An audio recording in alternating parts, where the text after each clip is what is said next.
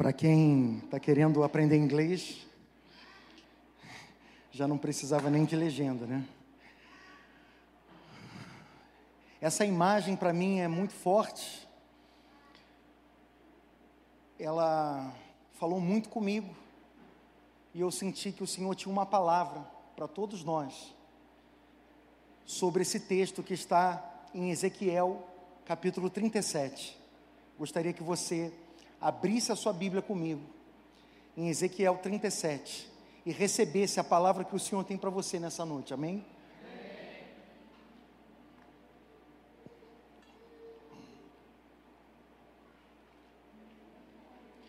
Nós recebemos uma direção do Senhor que esse é o ano da expansão sobrenatural. Amém? E para que o Senhor nos dê uma expansão sobrenatural, Ele vai nos dar uma fé radical. Glória a Deus por esses três améns, dois aleluias que eu vi espalhado aí pelo salão. Eu acho que tem gente aqui que acredita nessa palavra. Eu acho que tem gente aqui que está atraindo o céu para esse lugar. Amém? Eu acredito que a tua fé vai começar a atrair a presença de Deus, a, a, a, a boca de Deus, a mão do Senhor o céu em direção à terra. Obrigado, Jesus. Obrigado que tem gente prestando atenção nessa palavra. Senhor, eu oro para que o Senhor venha abrir os nossos corações para a tua palavra. Eu oro para que mais do que um ensino, a tua presença venha nos trazer direção, luz, nos traga sabedoria, ativação, liberação de destinos Nessa noite nós oramos no nome de Jesus. Amém. Amém. Aleluia. No texto de Ezequiel 37, Ezequiel, que foi um profeta contemporâneo a Jeremias, Jeremias, o profeta chorão, o profeta que lamentava, tanto é que existe um livro chamado Lamentações de Jeremias, que eram justamente os lamentos, o choro, é, o clamor de um profeta no meio de um contexto de exílio, o exílio babilônico. Ali houve a divisão do reino, aonde uh, Israel, porque existiam 12 tribos, 10 tribos foram levadas para a Síria e uh, duas tribos foram levadas num cativeiro babilônico. Então, uh, Ezequiel é esse profeta que viveu exatamente no contexto de um cativeiro, aonde ah, imagina você ser exilado do teu país, imagina você ser arrancado à força do, do seu país. Ah, é algo que não tem muito a ver ah, com isso, porque não é o país dessas pessoas, mas nessa semana chegou ah, aviões aqui no Brasil com 200 pessoas que foram deportadas dos Estados Unidos. Não sei se você viu essa notícia. Agora imagina, e, e ali estavam ah, as pessoas falando ah, crianças, jovens, adolescentes, que ficaram seis dias num abrigo, sem tomar banho. É, imagina você ser arrancado do seu lugar, de repente, no caso ali deles, eles de repente estavam tentando entrar na nação, mas imagina você estar aqui no, é, na, no seu país, na tua casa, de repente você ser arrancado, entra um exército aqui e leva você cativo, e você se torna um escravo no dia seguinte e não é por menos que o profeta Jeremias chorava pelo seu povo. Não é à toa que Neemias, quando ouve a notícia de como estava Israel, a Bíblia fala em Neemias que ele senta e chora, ouvindo as notícias sobre o seu povo e a sua cidade. Eu não sei qual foi a última vez que você chorou por Foz do Iguaçu.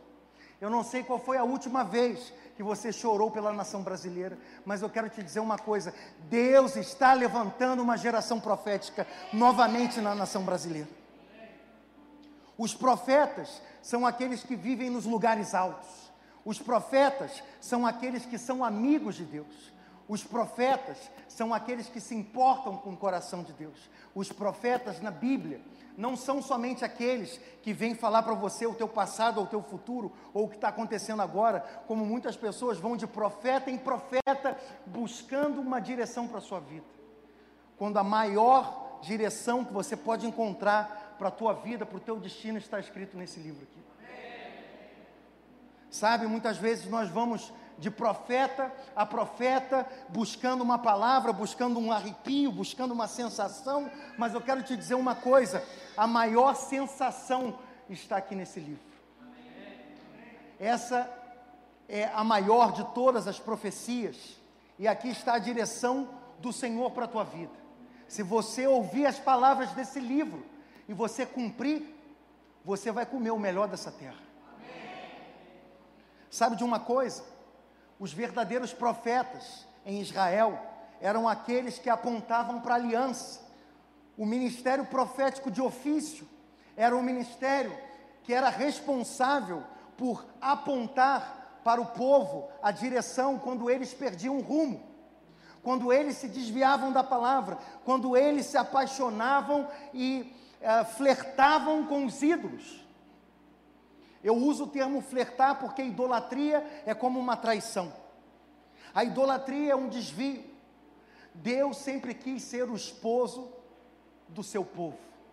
Deus sempre teve um coração de chamar o seu povo como é, um esposo chama a sua esposa, como um pai chama um filho. Por isso nós falamos que o encontro, o culto, ele é um encontro do pai com seus filhos, do noivo com a noiva. Os profetas são aqueles que conhecem a palavra. Os profetas são aqueles que conhecem a voz. Fala comigo, a voz de Deus. Jesus, recitando Deuteronômio capítulo 8, ele disse: Nem só de pão viverá o homem, mas de toda palavra que sai da boca de Deus. Ah, quando você aprende a ouvir a voz de Deus, a voz de Deus é alimento para a tua vida. A voz de Deus é que te alimenta é a palavra de Deus que te sustenta. Quando você come o pão, você tem vontade de comer outro pão? Misericórdia, né? Quando você come é, é, é a pizza, não é que você come uma comida e você não, não quer comer mais. Se você está com, com, esse sintoma, se você está vivendo isso, procura um médico. Porque uma das coisas que nos mantém vivo são esses sinais, a fome, Sabe? Quando você está doente, você perde o apetite. É ou não é verdade? Então, é um sinal de que você está vivo, é um sinal de que você está bem de saúde. Tem alguém com fome aí? Segura essa fome aí, meu irmão. Aguenta aí, calma. Não se distraia. Fica pensando na pizza, pensando no macarrão. Calma. Foca na palavra de Deus, a palavra de Deus é verdadeiro alimento. Jesus olhou para aquela mulher samaritana: olha só, você está vindo aqui buscar água, você vai beber dessa água, você vai tornar a ter sede, mas se você beber da água que eu te der, você nunca mais vai ter sede. Sabe, se você comer da comida que é o pão, Jesus é o pão que desceu do céu. Se você se alimentar das palavras dele, as palavras dele são vida. E o que eu vou falar nessa noite, eu tenho certeza que vai confrontar o espírito de morte, de medo, de depressão que tem atingido essa geração. E eu tenho certeza que as palavras de vida do Senhor vão entrar em você e vão produzir vida em abundância, e você vai transbordar essa vida por onde você for. Amém?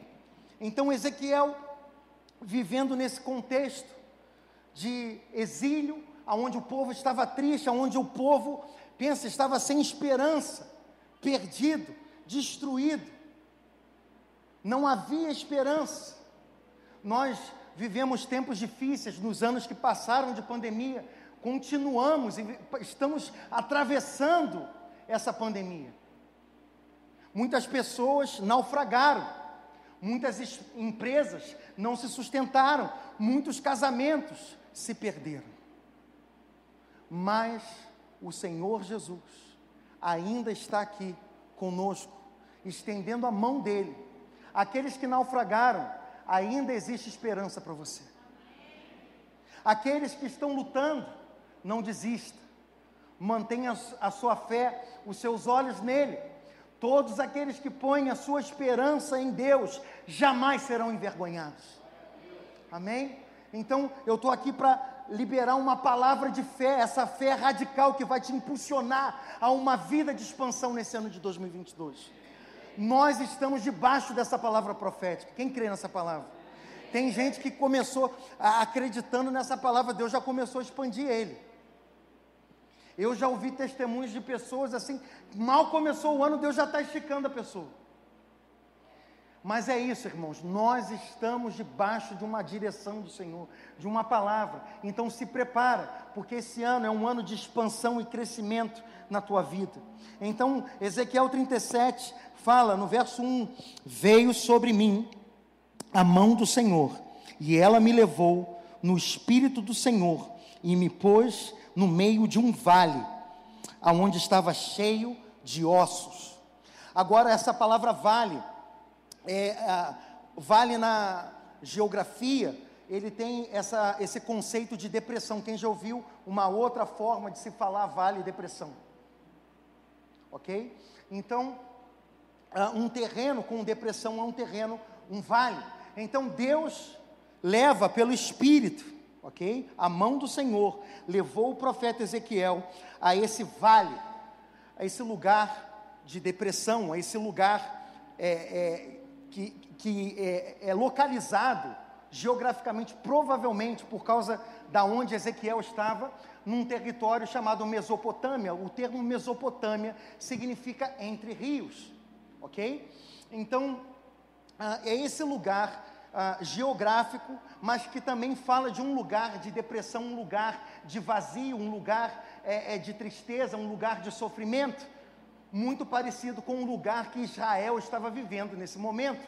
Um lugar de luto, um lugar de dor, um lugar de lágrimas, um lugar de sofrimento. Agora a palavra de Deus fala em Salmo 23: ainda que eu passe pelo vale da sombra da morte, a palavra, ela até permite que você passe, mas que você não se detenha lá. E esse é um grande problema. A maioria das pessoas nessa geração, quando eles passam pelo vale da sombra da morte, aquele vale se torna areia movediça. Eles não conseguem sair, quanto mais se mexem, mais afundam nesse lugar. Mas nós que temos o Senhor, sabemos que nós podemos passar pelo vale da sombra da morte, não é a morte. É, o diabo, ele muitas vezes usa situações para nos intimidar. O diabo é um grande intimidador. É, uma das formas dele te controlar, dele te manipular, é, ele usa a intimidação. Ele sabe que você, como filho de Deus, você tem a proteção do Altíssimo. Ele sabe que existem um monte de promessas na palavra de Deus para você. Mas como ele vai fazer para te desviar do propósito de Deus, das bênçãos que Deus tem para a tua vida? Justamente com ataques de temor, ataques de medo, manipulando os teus pensamentos, sugerindo ideias. O diabo muitas vezes ataca a nossa mente com palavras, usando até a primeira pessoa, como se fosse os seus pensamentos sobre você. Muitas vezes, o que você ouve na primeira pessoa, eu não presto, eu não sirvo para nada, eu não sei porque eu vim ao mundo, é, esse tipo de palavras você pensa que é, que é a sua alma falando contigo, mas é o próprio inimigo, sugerindo ideias do fundo do inferno para te intimidar, te destruir e roubar o propósito que Deus tem na tua vida. Por isso, Deus me colocou aqui como uma voz profética na tua vida. E eu estou lendo essa história para que você entenda o que Deus quer falar com você nessa noite. Amém? Então, nesse lugar de vale que estava cheio de ossos. Agora, é, quando você vê um vale de ossos, qual é a primeira palavra que vem para você na nossa cultura? Um cemitério. Então, você imaginou ali, olhando aquele, aquele vídeo, você viu aqueles ossos, agora imagina você olhar um cemitério, você está passando ali no cemitério é, é, São Paulo, Jardim São Paulo, está passando ali na Felipe Vanche, você passa ali no, no cemitério, e, e, é como você caminhar ali, você de repente entra ali e você vai ver, não tem nenhum movimento, porque está todo mundo dormindo, né? não tem, não tem movimento. Eu me lembro que eu estava na Inglaterra, numa cidade chamada Bognor Regis, e, e, eu morava perto de um cemitério. Um dia Deus, Deus falou comigo para eu ir ali, e eu estava nesse cemitério, eu comecei a orar pela cidade. E eu comecei a declarar justamente esse texto. Mas eu fiquei pensando, já pensou se começa a levantar esses caras aqui? Eu saio correndo, estou brincando. Mas, mas é, imagina que está aquele bando de ossos é, que já não tem mais esperança. Não é, não é que o, é, é, o caso, por exemplo, de João capítulo 11, da história de Lázaro. Não era um morto que havia morrido por, por quatro dias, que já fedia. É, já não existia mais nada, só existiam ossos. Não, não, naturalmente falando, uma coisa é você pegar um corpo que está dois, três dias, quatro dias, e está todo o corpo ali bonitinho, e você orar e você, vê aquele corpo ressuscitar. Agora, outra coisa é você olhar um bando de ossos espalhados e você falar: peraí, como é que isso pode reviver? Mas justamente, a Bíblia fala no verso 2 que ele me fez andar ao redor deles. E eu vi que eram muito, muito numerosos sobre a face do vale e estavam sequíssimos. Então, além de serem ossos, os ossos estavam secos. Agora, ossos secos, eles são facilmente quebrados.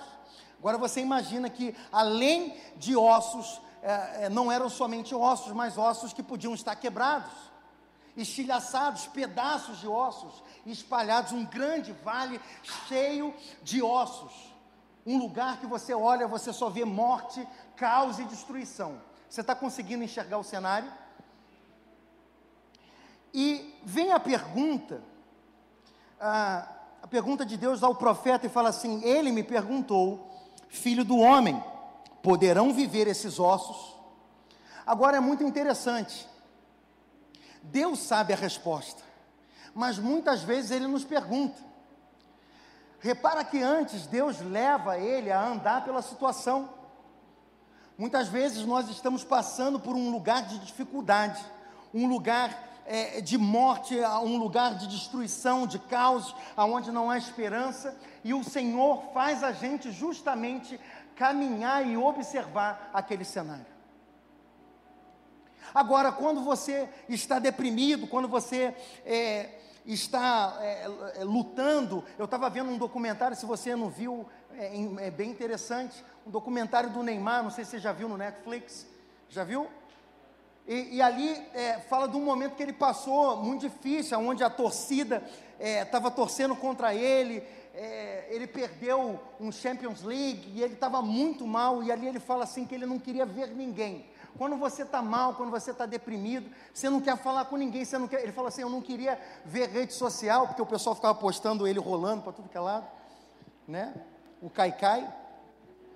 Então, assim, ele quis se fechar, ele quis se proteger, porque é isso que uma pessoa que está passando por um vale quer fazer. Ele não quer ver ninguém, ele não quer olhar para a situação dele, ele não quer observar nada, mas é justamente na hora da dificuldade, na hora do caos, Deus faz você passear por aquela situação, faz você observar. E sabe por que ele faz isso? Para você ver depois a grandiosidade do milagre que ele vai fazer na tua vida.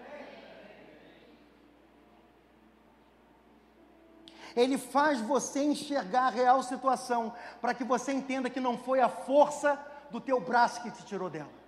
Não foi a tua habilidade, não foi a tua inteligência, não foram os teus contatos. Porque Deus não divide a glória dele. E existem momentos que ele te leva a situações que parecem impossíveis, justamente para exaltar o nome dele e mostrar que ele é Deus. E então, o texto fala que ele me perguntou: Filho do homem, poderão viver esses ossos? E talvez você fosse dar a resposta automática, porque muitas pessoas é, é, elas agem no automático. Quem, quem às vezes é assim, impulsivo? Responde sem pensar. Então, assim, a palavra fala que Deus pergunta: Filho do homem, poderão viver esses ossos, você poderia rapidamente, automaticamente dizer sim. É uma verdade, porque Deus tudo pode. Mas o profeta fala assim: Eu disse, Senhor Deus, tu sabes. Sabe, existem muitas vezes que a gente tem um monte de resposta pronta, automática, mas que a gente precisa confiar na soberania e na sabedoria de Deus. Porque existem coisas que nós não entendemos, mas Deus sabe. Então você passa por situações difíceis, e ao invés de ficar buscando todas as respostas, e muitas vezes você não vai ter resposta, mas você vai ter uma certeza no teu coração. Tu sabes. Deus sabe. Ele sabe todas as coisas. E nós também podemos confiar, saber que Deus sabe a solução do nosso problema. Não basta somente a gente saber o que.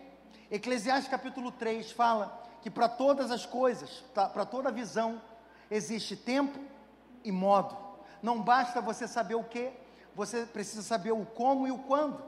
Muitas pessoas, elas buscam uma palavra de Deus, elas buscam uma direção do que fazer, mas não basta você saber somente o que fazer, você precisa ser é, é, mais preciso no tempo e também na execução, no modo. Porque tem muita gente que sabe o que tem que fazer, mas faz na hora errada. E fazer a coisa certa na hora errada é fazer a coisa errada. Então nós precisamos é, é, confiar na direção de Deus. Porque o profeta poderia, de repente, vir com uma grande ideia para solucionar aquele problema do vale de ossos secos. Mas ele confiou na sabedoria de Deus. Pode, filho do homem, esses ossos reviverem? Deus, tu o sabes. Ele jogou a pergunta para Deus. E aqui o texto fala: então ele me disse, Deus devolve para ele. Então, muitas vezes, a gente devolve para Deus, mas Deus devolve para a gente. E aqui ele fala: olha, você está buscando a solução, Deus me dá uma solução, Deus, é, aonde está a resposta, aonde, aonde está a solução para esse problema? Essa questão parece impossível, eu não sei o que fazer, eu estou perdido. E você joga para Deus e Deus devolve para você, e Ele usa a palavra profetiza. Isso é poderoso. Eu, eu queria que você desse uma pausa nesse texto e você abrisse no livro de Provérbios, capítulo 12, verso 14. Provérbios 12, 14. Você vai voltar, marca aí, Ezequiel 37, ok?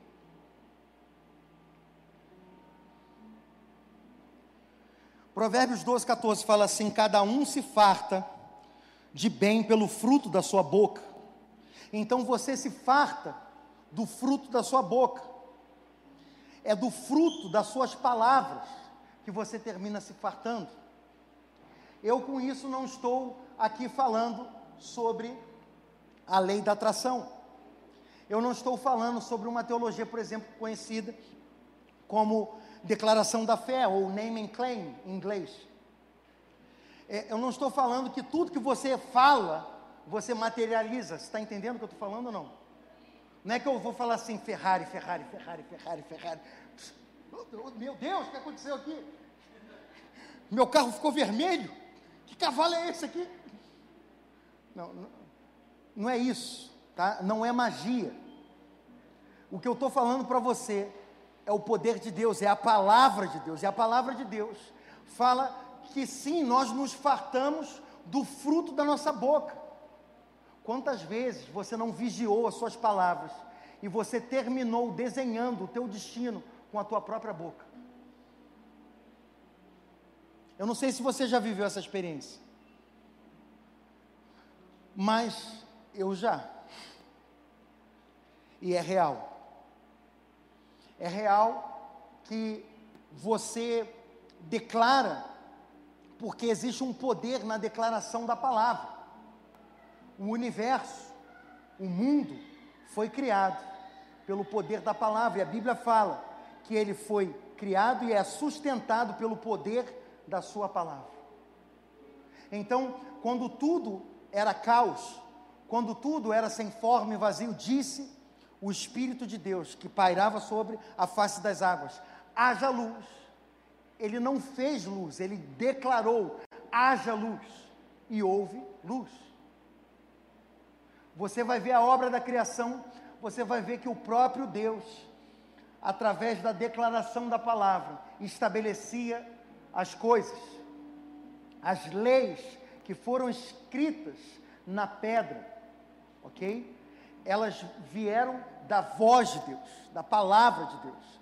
Então, quando nós, ah, quando nós ouvimos a voz de Deus, quando nós, é, é, quando nós concentramos a nossa, a nossa vida em prestar atenção no que Ele está declarando, quando nós abrimos a nossa vida para Suas palavras, as palavras de Deus, e Jesus usou essa analogia falando que o reino de Deus eram como sementes, e essas palavras que caem no nosso coração como sementes, elas vão crescendo e elas vão produzindo frutos. E muitas coisas na tua vida começam em forma de sementes. Não desprezem as pequenas sementes. Não desprezem a palavra de Deus. Pequenos versículos que você recebe, que, que aquilo é, vai vindo para você, aquilo começa, se você abre o teu coração, o teu coração é uma boa terra, aquela semente vai cair naquela terra, ela vai crescer, produzir fruto e ela vai alimentar muitas pessoas. E, e como a palavra de Deus fala, o, a menor das hortaliças, um pequeno grão de mostarda, ele cresce a ponto dos animais virem abrigar-se debaixo dela. Essa é a palavra de Deus, o poder da profecia. Então, quando o texto fala profetiza, existe um grande poder na declaração da palavra de Deus, mas não é a tua declaração, você entende? Porque esse é o problema.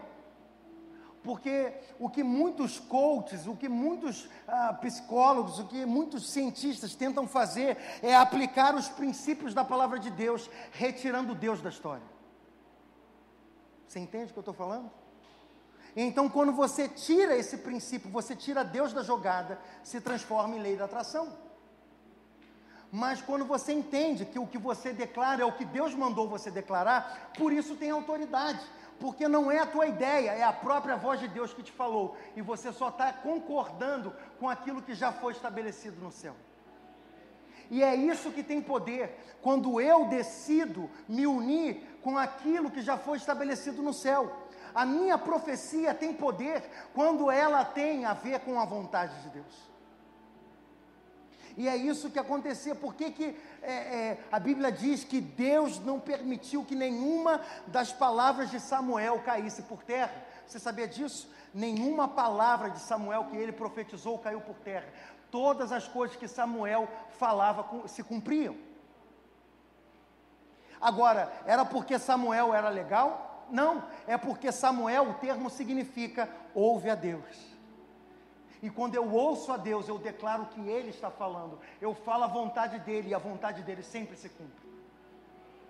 Ah, eu não sei se você está entendendo. Eu vou, eu vou falar de novo. Quando você ouve a Deus, você declara não é aquilo que está no teu coração, mas aquilo que está no coração de Deus. E Deus tem um compromisso, um compromisso de cumprir o que Ele deseja fazer. Ele tem um compromisso com a palavra dele, ele tem um compromisso com o desejo dele, ele tem um compromisso com a vontade dele. E eu quero te dizer uma coisa: se você quiser ver as coisas realmente acontecendo na sua vida, começa a buscar a vontade de Deus. Começa a buscar ouvir a voz de Deus começa a buscar a direção de Deus. Para de ficar dando cabeçada, fazendo test drive, tentando, batendo um monte de porta. Começa a buscar a precisão. Porque você vai se cansar menos. Você vai arrumar menos problema. Você vai começar a buscar a vontade de Deus que já vem com planos abençoados de fábrica. A Bíblia diz em Romanos 12 que a vontade de Deus é boa, perfeita e agradável. O que está faltando é você renovar a tua mente, porque você acha que, a, que o mundo é agradável. Não, a vontade de Deus é boa, perfeita e agradável. Então, se você começar a buscar os planos de Deus, você vai ser muito mais feliz, muito mais realizado, fazendo aquilo que Ele deseja que você faça. Então, Deus fala: ei, Você está vendo esse cenário de caos? Deus podia mudar, mas ele joga a bola e fala: profetiza. Você está orando, você está pedindo a Deus que Ele intervenha, e Ele está devolvendo a bola para você e falando: profetiza. Agora, profetiza o quê? E aí ele fala: então me disse, profetiza sobre esses ossos. Então ele, e, e diz-lhes, ele não fala somente para profetizar, mas ele dá uma direção clara, expressa. Então, diz-lhes, ossos secos, ouvi a palavra do Senhor. Isso acontece muito em cura. Não sei se você já teve uma oportunidade de ver um milagre acontecendo na sua frente. Alguém, alguém já viu um milagre acontecer na sua frente? Hã? Você já orou por alguém que estava enfermo? Já? Você sabia que Deus cura? Amém? Vem cá, rapidinho, vem aqui, Pâmela. Te peguei de surpresa, né? Vem cá. Corre, corre aqui, Bá, rapidinho.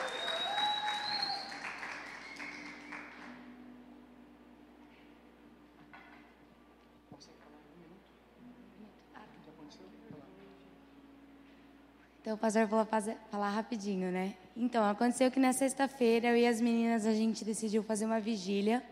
A gente está orando juntas. E eu fui orar pela Pan e eu senti que ela tinha uma enfermidade e Deus ia curar ela naquela noite.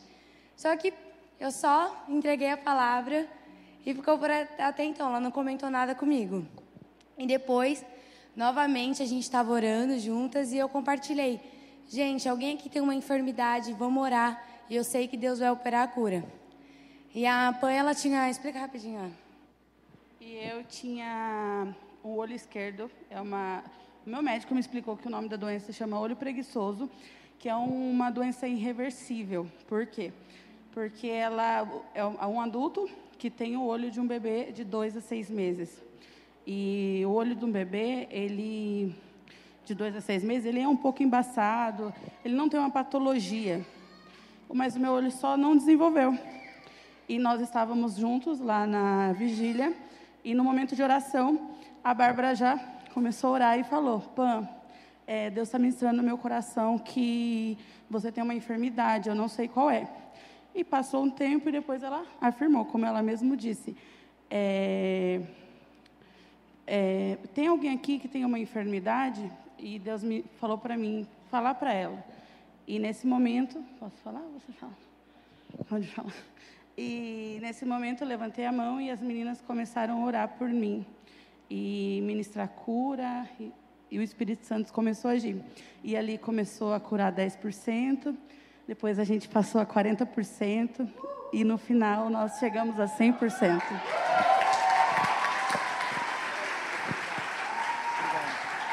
Glória a Deus, dá um aplauso ao Senhor. Jesus cura, Jesus salva, Jesus liberta. Ele é o mesmo ontem, hoje e será eternamente. Ele não muda. Amém? Agora, eu pedi para elas contarem, porque muitas vezes Deus fala para você profetizar sobre uma situação, e aí você não é objetivo. É mais ou menos assim: a pessoa tem um problema no olho, você chega para orar por ela, isso acontece muito. Oh Jesus, eu oro por essa irmã, abençoa a família delas. Oh papai, que o Senhor dê graça a ela, que o Senhor ajude ela nas dificuldades, que no momento de tristeza, que o Senhor sempre esteja ao lado dela. Pô, mas a pessoa tem um problema no olho, cara. E aí você ora por um monte de coisa, ora pelas finanças, ora pela família, pelo filho, pelo papagaio, pelo cachorro, ora por tudo, mas não ora pela, pela condição da pessoa. Você precisa ser specific, específico. Você precisa ser direto. Igual uma criança. A criança, quando ela quer algo, ela não fica dando rodeio, ela vai e pede. A, a minha avó me chamava quando eu era criança de olho, viu, boca pediu que eu era assim, eu olhava e falava assim, eu quero. Então, assim, a criança, ela não tem filtro. Ela acha que o pai é milionário. Ela acha que o pai pode tudo. Algumas crianças nasceram no berço assim. Né, neto da rainha, né? E por aí vai. Mas é, não é a maioria, não é a realidade da maioria dos brasileiros. Mas toda criança, independente da classe social, acha que o pai pode tudo. Acha que o pai é, é um super-herói.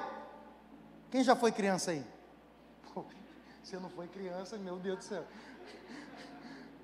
Então, você quando era criança, você é, achava que podia pedir tudo que você ia conseguir. É ou não é verdade? E Jesus disse, chamou uma pequena criança e falou: quem não for semelhante a essa criança, não pode herdar o reino dos céus. A herança do reino é para aqueles que têm uma fé ousada de criança. A herança do reino é para aqueles que são ousados, é, que não têm medo, que vão ali e, e pedem, porque sabe que o pai é um bom pai e ele dá. Amém? Agora a Bíblia fala em Tiago: pede, mas não pede duvidando, porque todo homem que duvida é semelhante a, a, a, ao barco que é agitado pela onda do mar. Ele fica à deriva. Ele não sabe o que quer, ele não sabe para onde ele está indo. Qualquer coisa serve. Já viu aquela situação que a, menina estava orando? Deus me dá é, um, um, homem de Deus, um homem do Senhor, né? Um homem, ela está falando com Deus, então é um homem do Senhor, né? Então, ela orando, Senhor, eu quero um, um homem forte, um metro e noventa, louro, de olhos azuis, rico, aleluia, próspero. E do outro lado tá é, o, o é, tá, tá, tá outra pessoa orando assim, Senhor, seja feita a tua vontade. Senhor, o que tiver é o que eu quero. Eu quero o que o Senhor quer para mim. Um está sendo específico, o outro está sendo é, genérico. Se você é genérico, você vai receber o genérico aqui. Agora, você precisa ser específico. Essa história me contou um pastor que estava fazendo um casamento e entrou uma mulher não tão agraciada na beleza. E um cara bonitão, 1,90m, louro, de olho azul, rico, casamento assim, ele foi fazer o casamento. Ele olhava os dois e tinha vontade de rir. Assim, ele falou assim, meu Deus, o que está acontecendo aqui? E ele foi perguntar, ele falou assim, e aí conta, ele, o, o, casal contou a história. A mulher contou que ela orava, ela era, tinha um caderninho, ela era específica. E o camarada ali, o alemãozão, falou assim, Senhor, seja feita a tua vontade. Então tá bom. Se você quer ser genérico, Deus vai te dar o genérico. Você precisa ser específico, amém? Então, profetiza sobre os ossos. Não era profetizar sobre qualquer outra coisa, sobre o vento. É, era profetizar sobre os ossos. Se Deus mandou você profetizar sobre os ossos, obedece, porque vai dar certo. Amém? Porque não é a tua boa ideia, é agir debaixo de uma palavra de Deus. O que você precisa é uma palavra de Deus. E quando você se posiciona debaixo da autoridade da palavra de Deus, tudo funciona, porque todas as coisas no universo são regidas perfeitamente pela ordem da palavra de Deus. Glória a Deus. Então, ele continua, fala assim: assim diz o Senhor a estes ossos: farei entrar, isso, farei entrar em vós o espírito e vivereis. Porém, nervos sobre vós, farei crescer carne sobre vós, e sobre vós estenderei pele. Porém, em vós espírito e vivereis. Agora, você não sabe que simplesmente ele poderia falar assim: Deus faz um exército. Ele podia chegar no final, mas ele foi descrevendo passo a passo o processo. Para você sair do vale a um exército, você precisa ser específico. Você precisa detalhadamente profetizar a palavra de Deus. A direção que Deus te deu, declara, confessa, profetiza. Olha para a situação não segundo os teus olhos de incredulidade, mas declara aquilo que você já viu no teu espírito. Amém? Então, ah, portanto, verso 7, profetizei como me deu a ordem. E aqui está o segredo: você declarar como Deus ordenou, não é declarar segundo o que você quer que aconteça.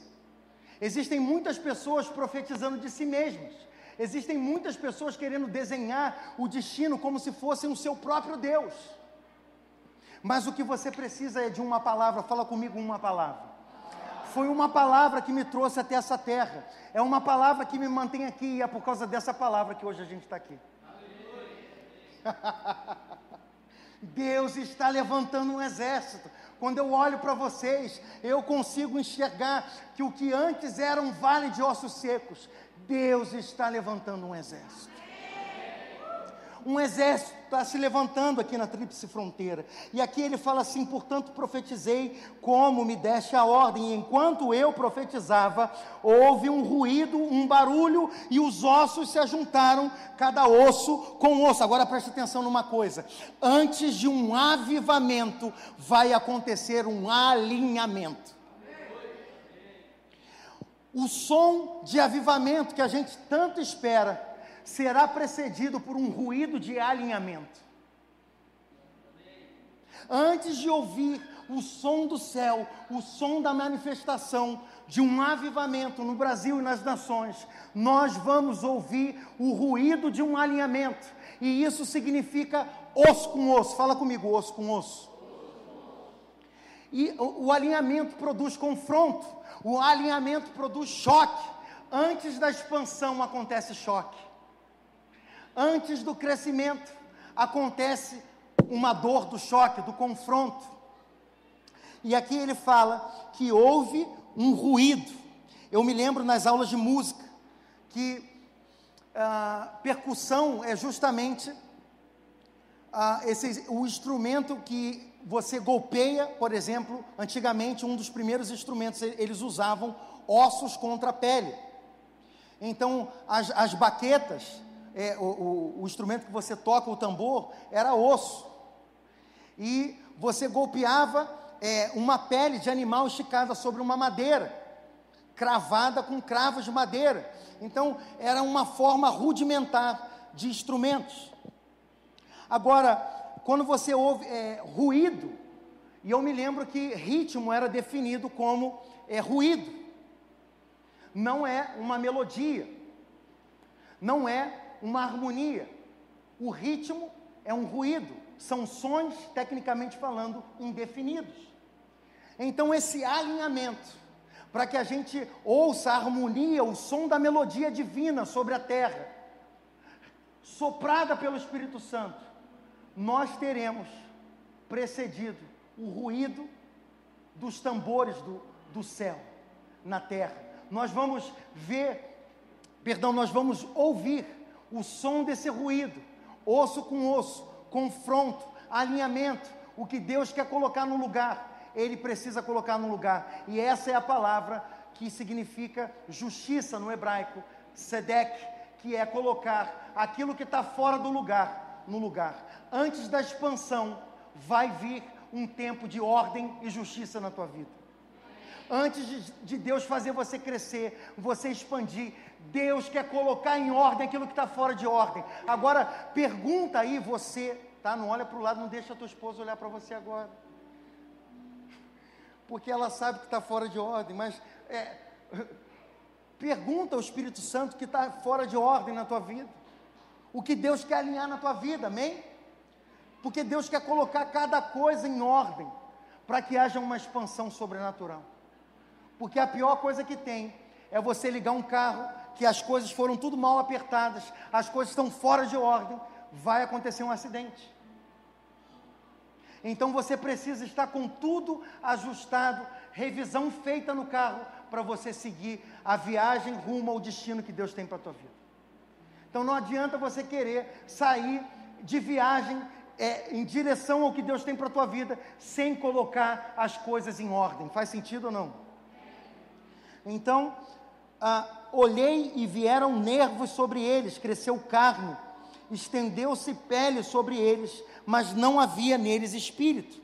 Agora, o texto de Colossenses, capítulo 2, verso 19, ele fala algo muito poderoso.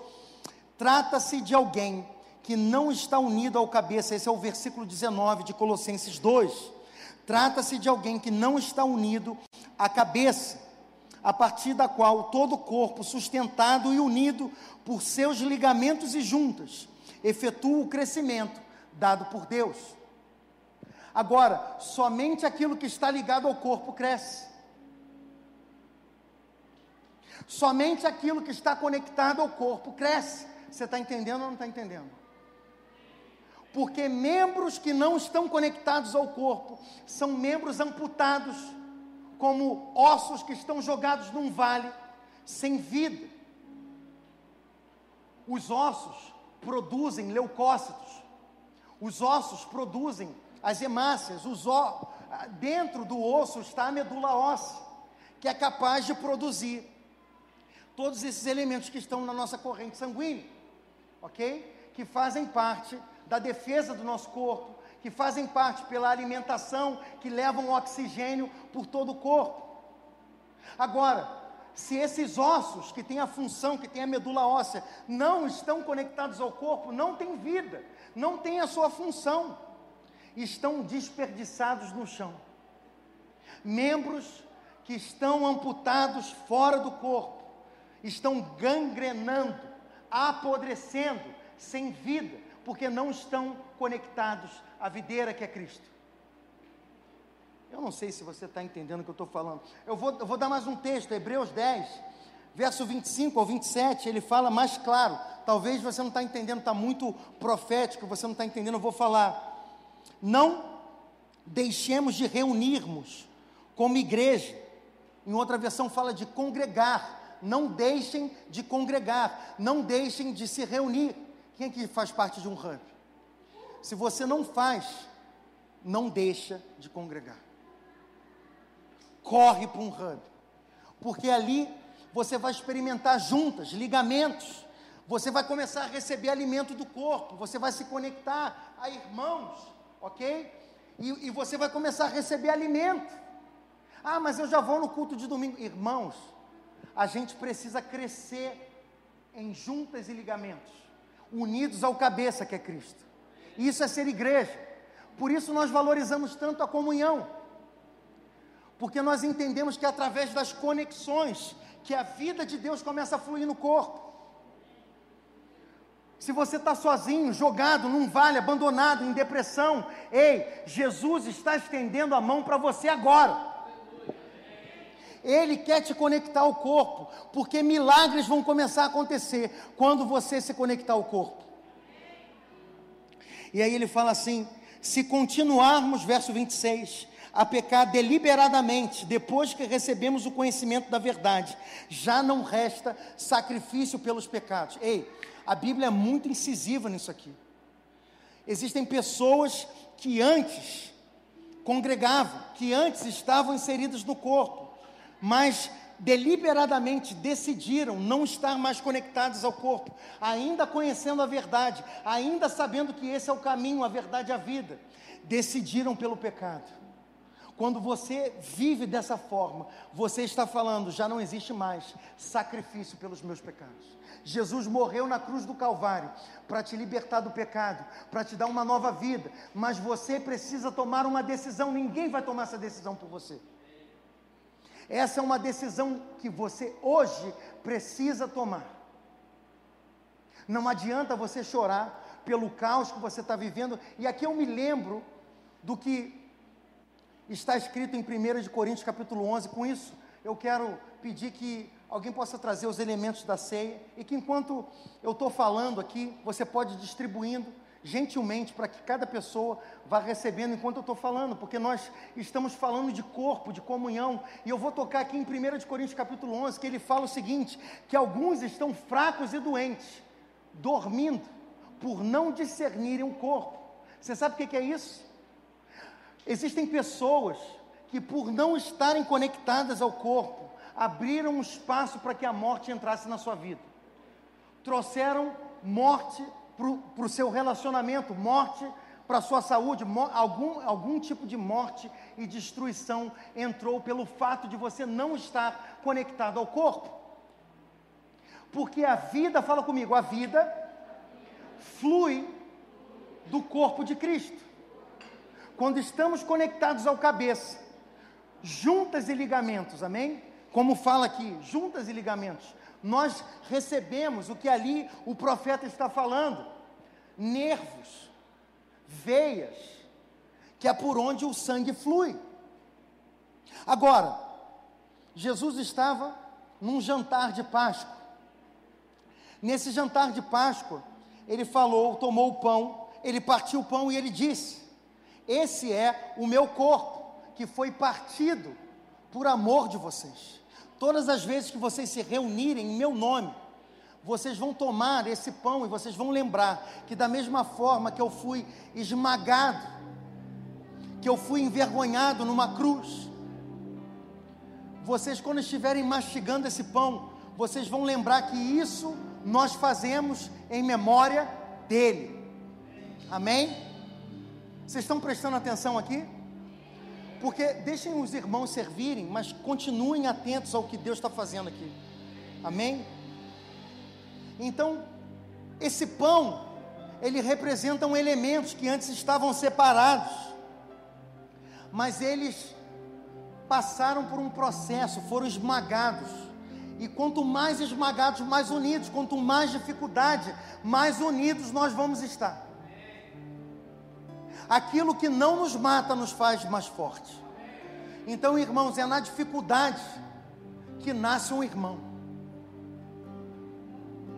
O amigo é para toda hora, mas é na dificuldade que a gente conhece aqueles amigos que são mais chegados que irmão. É ou não é verdade? Porque o amigo de picanha, irmão, amigo de picanha, enquanto tem picanha, tem amigo. Agora chegou o colchão mole, já começa. Os irmãos já começam a ir para o lado. Aí quando é só pão com linguiça, já, já virou o choripã, já, já começa a ficar só o chegado. Agora quando é só pão, irmão, vamos comer pão com água. É só porque o cara te ama mesmo. Vai lá, você entende? Então é na dificuldade que a gente conhece realmente quem ama a gente, quem está do nosso lado e que não abandonou a gente. E esse é o nosso amigo Jesus. Ele jamais nos abandona. Ele jamais nos deixa. Você jamais vai estar só. A tua mãe pode te esquecer, o teu pai pode te esquecer, mas Jesus não te esqueceu. Ele tem o teu nome gravado na palma da mão dele. Então, esse lugar de vale, esse lugar de dor, esse lugar de aflição, esse lugar de sofrimento, em que o povo de Israel estava cativo, perdido, sem uma direção. Não havia esperança. Quando o profeta olha, eram só ossos secos. Agora, se você olha para a tua realidade, só vê osso seco. Não tem como esse osso reviver naturalmente. Mas você pode olhar para Deus e falar assim: Tu sabes. Porque se Ele quer fazer reviver, Ele faz reviver. E isso aconteceu lá em João capítulo 11. Lázaro já estava morto, quatro dias, o corpo já fedia, não havia esperança, não havia na história pessoas que haviam ressuscitado, haviam é, outros que faziam é, curandeiros que oravam para pessoas ressuscitarem do segundo, terceiro dia, podia. Estava vendo uma ministração do Zé, ele falando sobre isso, que era possível é, uma pessoa ainda ressuscitar no segundo dia de morto, terceiro, mas quarto dia, quatro dias já não tinha como. Agora, Jesus ele fala uma coisa assim: aquele que crê em mim, ainda que esteja morto, viverá. E é isso que aconteceu conosco. Não havia esperança, não tinha ninguém que pagasse a dívida, estávamos todos perdidos até que Jesus foi na cruz do Calvário, deu o seu corpo, rasgou a sua carne por amor de nós. E nós estamos aqui nessa noite, num memorial, lembrando do que Jesus fez. Porque quando olhamos para Jesus, sabemos uma coisa: o último inimigo foi vencido. Ó morte, onde está a tua vitória? Se a morte não pôde deter o nosso Salvador, não existe um problema, um vale que possa nos deter. E Ele está falando nessa noite: profetiza, declara sobre o que você está vendo. Não há esperança, o cenário é caos, Mas da mesma forma que o mundo estava em trevas, e disse Deus: haja luz e houve luz. Se só existia ossos secos, vai haver um exército ali nesse lugar. Deus vai levantar um exército. Amém? Então, quando a Bíblia fala em 1 Coríntios capítulo 11, que na noite em que Jesus foi traído, ele tomou aquele pão e partiu e disse: Esse é o meu corpo. Eu quero convidar você a se colocar de pé. Nós somos o corpo de Cristo.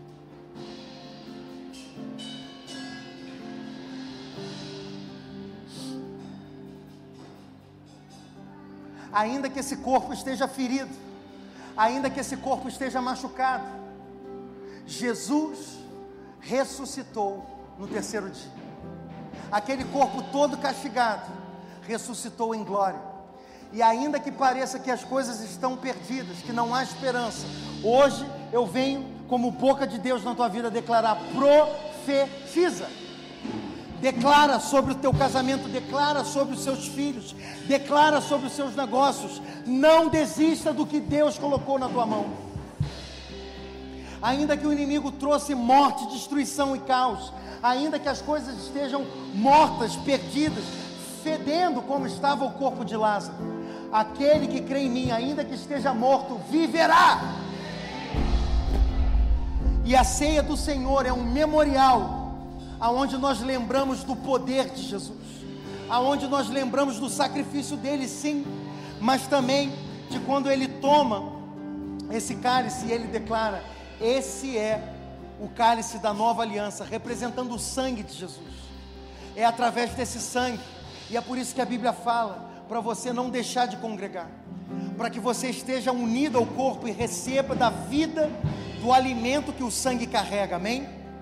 Então, estar no corpo, discernir o corpo, é mais do, do que comer um pedaço de pão e tomar um gole de um suco. Discernir o corpo é você entender que você não tem vida fora do corpo. Discernir o corpo é entender que a vida está nas conexões, nas juntas, nos ligamentos.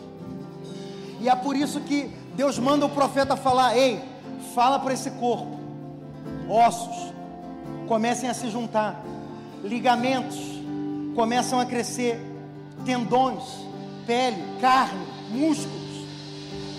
Mas de que adianta sermos um corpo sem o sopro do Espírito? Por isso o profeta fala: vento dos quatro cantos sopre sobre esse vale de ossos secos.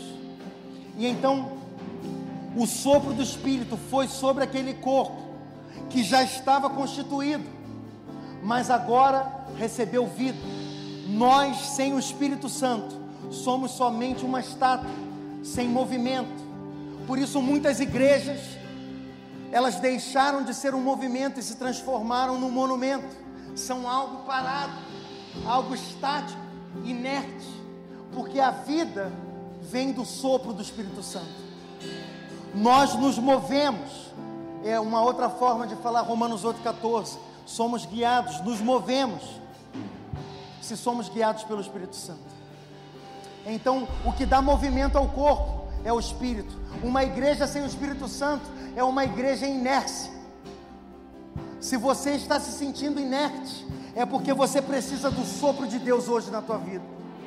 Você precisa do frescor do sopro de Deus e você não vai viver isso fora do corpo. É por isso que Deus te trouxe aqui.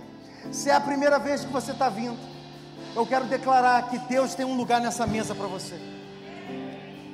Essa mesa é a mesa dos filhos. Amém? Você é um filho, você é uma filha de Deus.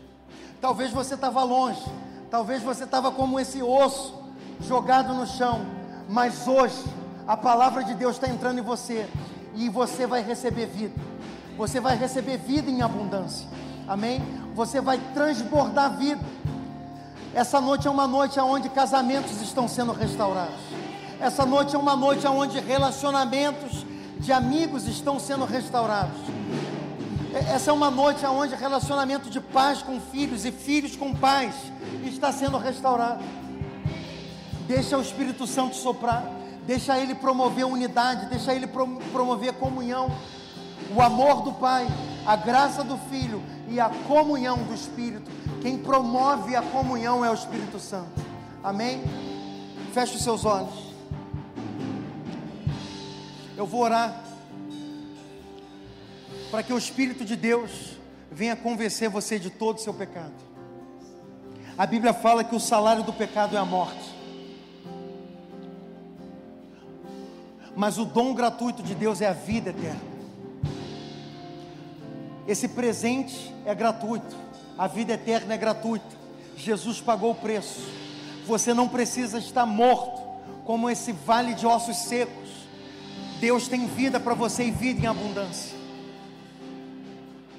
Deixa a palavra de Deus entrar no teu coração, deixa ela penetrar os teus ossos, deixa ela penetrar o mais profundo do teu ser agora. Aquilo que estava morto vai começar a viver dentro de você. Sonhos que foram roubados, sonhos que foram perdidos, Deus está começando a ressuscitar. Deus está dando visões agora, nessa noite. Pai, eu oro, Senhor, abre os olhos dessas pessoas nessa noite, para que elas possam enxergar no reino do Espírito aquilo que o Senhor tem para a vida delas. Pai, nós, na autoridade do nome de Jesus, proibimos o espírito de morte e destruição de agir na vida dessas pessoas. Aquilo que levou essas pessoas a um vale de depressão, a uma lona, nós declaramos agora em nome de Jesus que Jesus está tocando as mãos dessa pessoa e levantando elas. O Senhor é aquele que dá vida, o doador da vida, sopra a vida agora sobre nós, em nome de Jesus, vida, nós declaramos vida.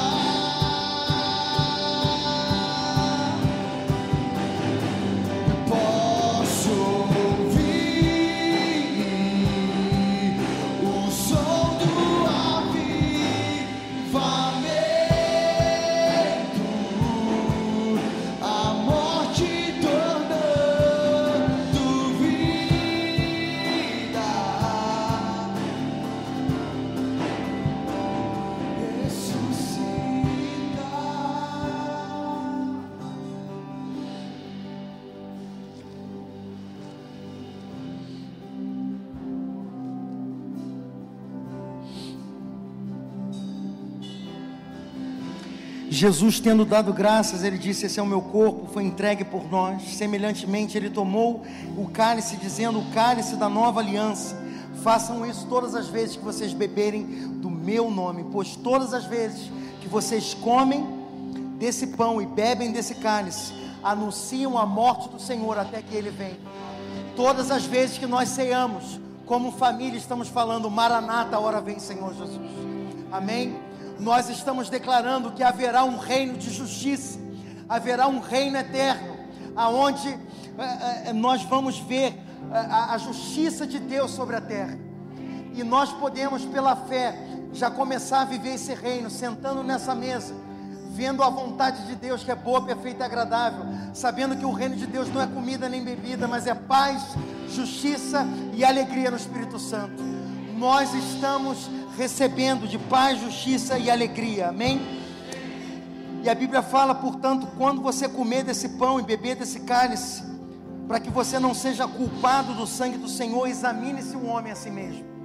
Amém? Então é importante que você nesse momento você possa examinar a sua vida, não a vida do outro. E se existe algo que você precisa se consertar com o Senhor, tome esse momento para que você faça isso.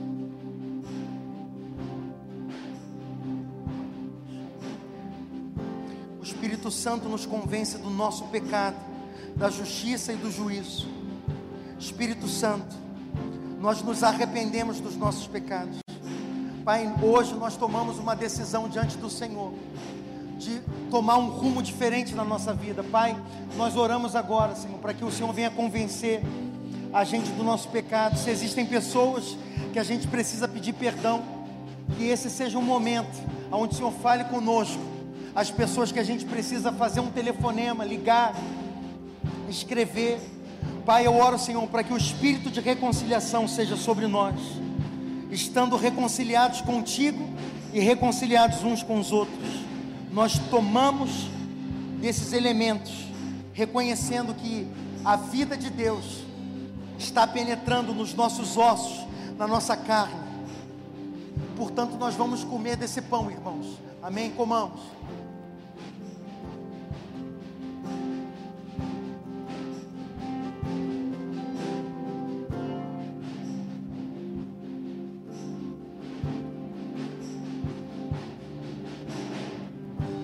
Desse cálice.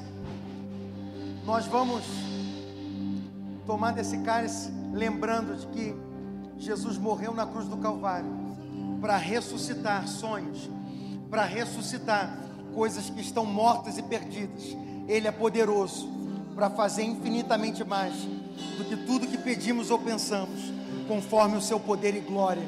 Amém? Maranata, ora vem, Senhor Jesus, tomamos desse cálice.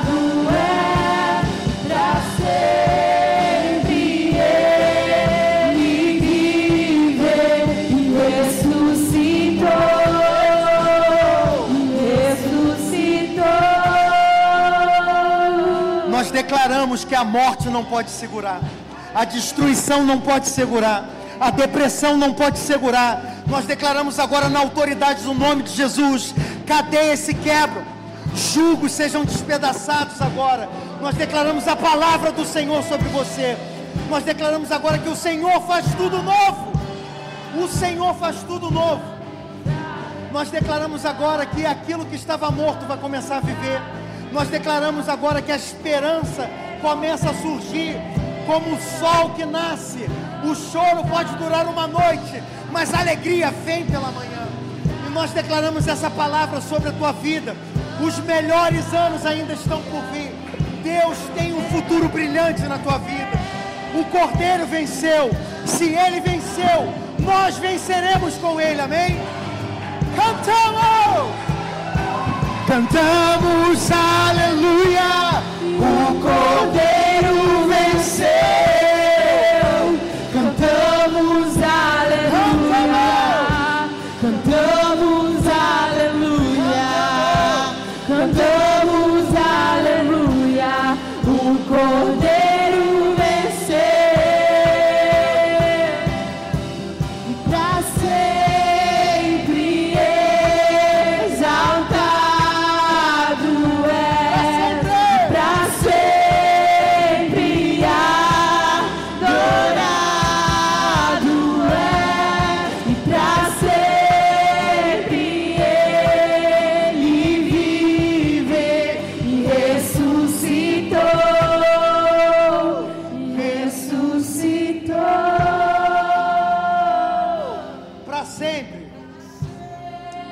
ele vive.